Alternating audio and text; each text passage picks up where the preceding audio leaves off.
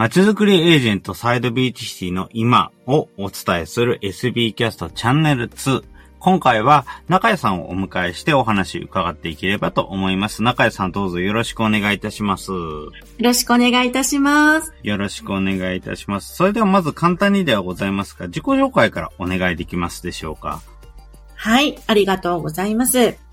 私はですね、株式会社ボヌール、それから一般社団法人離婚準備支援協会で代表を務めております、中谷太と申します。SBC にも参加させていただいております。で、私はですね、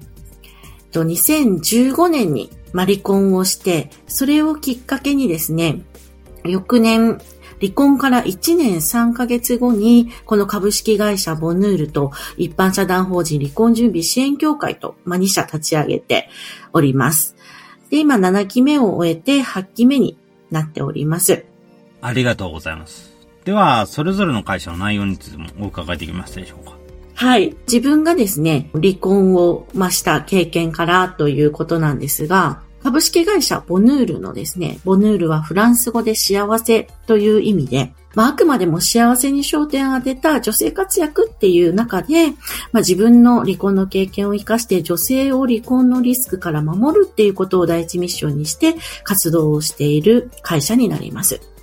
それから離婚準備支援協会の方は、そういう離婚問題を対処するために、あらゆる専門家が集まって勉強研鑽をする場にしています。専門家としては、弁護士とか、カウンセラー、それから不動産とか、子供関連のサポートの方とか、探偵さんとか、もういろいろですね、離婚問題とか、夫婦問題、家族問題に関わる専門家の方々が集まって、まあ一緒に勉強研鑽をしながら、いろいろですね、つながって、お客様のためにサポートをするために知識をつけて、そして専門性を上げていくというような活動になっています。で、ボヌールの方が一般のお客様向けのサービスなのに対して、離婚準備支援協会は専門家の、まあ、集まりというところで、今は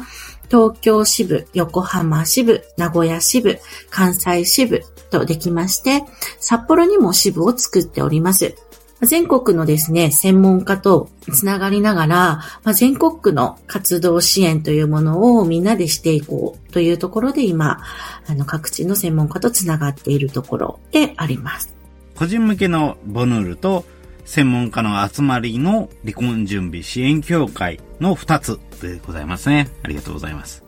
で、その私のですね、活動のまあ、きっかけになったものなんですが、自分がやっぱりその2015年離婚をしようと思った時にですね、えっと、結婚してからですね、12年目で離婚したんですが、えっと、当時はですね、小学校5年生の双子の息子たちがいました。で、元夫と、まあ、4人家族だったんですが、今はですね、そのまま、あの、双子の息子のシングルマザーとしてずっと活動をしてきて、ちょうど今、大学受験中というところで、あの、すごく、あの、成長をしているんですが、まあ、そういうような、えっと、家族の形になっておりまして、で、ここをですね、私もやっぱりその、結婚をしたからには、離婚はすべきでないというふうに、あの、考えて、ずっとですね、あの、辛いなとかって思いながらも、こう、のらりくらりとしながら、こう、なんとなく、こう、向き合わずにですね、ずっと、あの、結婚生活を、まあ、続けていって、でも結局ですね、小学校5年生ぐらいになった子供たちも、まあ、だんだん辛くなってきて、で、元夫もやっぱりイライラしてしまうし、私たちを見ているっていうところで、あの、まあ、双方にとって家族それぞれにとって良くないなというところで、あの、その時に、まあ、離婚というものを、まあ、決意をしてですね。で、踏み切っていくっていうところになるんですが、もともと離婚の準備をたくさん、あの、期間をかけて2年間とかしていこうと思っていたんですね。それは私が、あの、専業主婦だったので、そういうところで、あの、ほぼ専業主婦で、パートが週3ぐらいしかしていなかったっていうのもあって、なかなかこう、経済的にね、自立していくのっていうのは、あの、考えがつかなかったっていうところもありましたので、そういうところで、期間を設けて活動しようかなと思っていたんですですが、少しですね、子供たちの限界がちょっと近づいているなっていうところもあってですね、もう、あの、離婚をしようと決めてから2ヶ月で、まあ離婚をした形になります。で、わーっと準備をしてですね、あの、離婚をするんですが、その時に私が親友が弁護士だったので、まあ、弁護士のところに行ったものの、こう、弁護士に行けばね、離婚って全部備わるのかなって思ってたんですけど、いやいやそうではなくて、ご円満にね、協議で別れたいってなった場合は、弁護士をいきなり入れてしまうと、こう、対立がね、激化してしまったりとか、その弁護士の法律的なことだけでなくて、家はどうするとか、保険はどうするとか、子供たちのね、サポートはどうなってるんだっていうのは結局自分でいろんなところにこう聞き回ってったりとかしなくてはいけなくって、でその時にただでさえ離婚っていうところで自分で決意したものの辛い状況の中で、こういろんなところから情報を得て取捨選択するって普段元気な時だったらできるんですけど、そういうこう弱っている時ってなかなか難しいなっていうのを痛感してですね、何かこう離婚の準備がこうワンストップであの、備えられるような、そういうような相談所があればいいなと。思ったりしていました。ただ、あの、離婚相談所っていうのがね、もし離れるの離婚であったとしても、なかなか負のイメージがあって、じゃあ当時の自分が行ったかっていうと、ちょっと負のイメージが強すぎて、多分行かなかったんじゃないかなっていうことを思ってですね。であれば、手元のスマホで全部離婚の準備が備わるようなアプリがあったらいいなとか。あとは、そういう、こう、明るいね、もっと離れるの離婚に至る前にもっともっと前の段階から見直す、向き合う、改善するっていう意味も含めて、あの、見直すといいなっていうところで、離れるではなくて、R と E と書く、離婚っていうところで離婚相談所っていうのを作ろうと。それからそういうね、手元のアプリとかで準備が備えられればいいなっていうのも思っていたので、まあそういうのが作りたいなっていうことで、まあ企業を志すことになりました。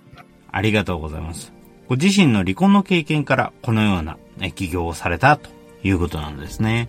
はい。で、離婚してからですね、しばらくその7年ぐらいかけていろんな資格を取ってから、あの、起業しようかななんて思ってたんですけど、ビジネスコンテストに、まあ、応募してみなよっていうようなお話があったりもして、いろいろこう自分の構想を描いていったところで、やっぱり、あの、今ないサービスだったら、今やった方がいいんじゃないかっていうような話もあって、それでこう、もうほぼ専業主婦での社会経験もあまりないような、企業も、あの、周りでね、してる人もいないしっていう中だったんですけど、いろいろチャレンジしてみたいなというところで横浜市のですね、ソーシャルビジネス講座に行くようになって、で、そこでですね、いろいろな方々と出会って、で、教えていただいて、こう、企業を志していくんですが、そこで SBC の志田さんと高見さんとご学友として、あの、知り合うわけになってですね、今もそれぞれが SBC も起業して、で、私も2社起業してというところでずっと付き合いをさせていただいているような、まあ、関係になります。横浜市のソーシャルビジネス講座、あれがきっかけだったんですね。はい。あの、1年3ヶ月後に2社、あの、作ったっていうところで、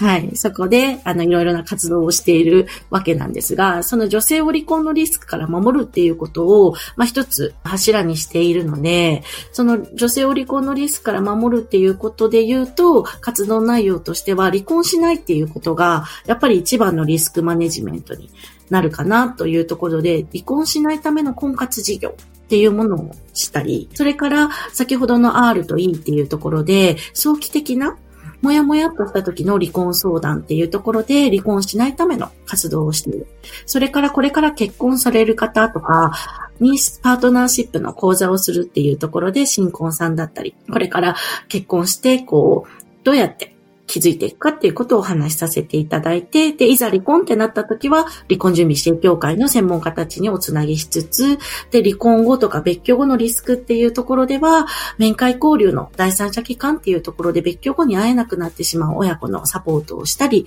それから離婚後っていうところでは、一人親のお助け隊というものを入ったりっていうことで、離婚後のサポートまで、まあ、トータルでしているっていうのが活動の内容になります。ありがとうございます。それでは、少々お話も長くなってまいりますので、えー、続きはまた次回ということで、えー、いければと思います。中井さん、どうもありがとうございました。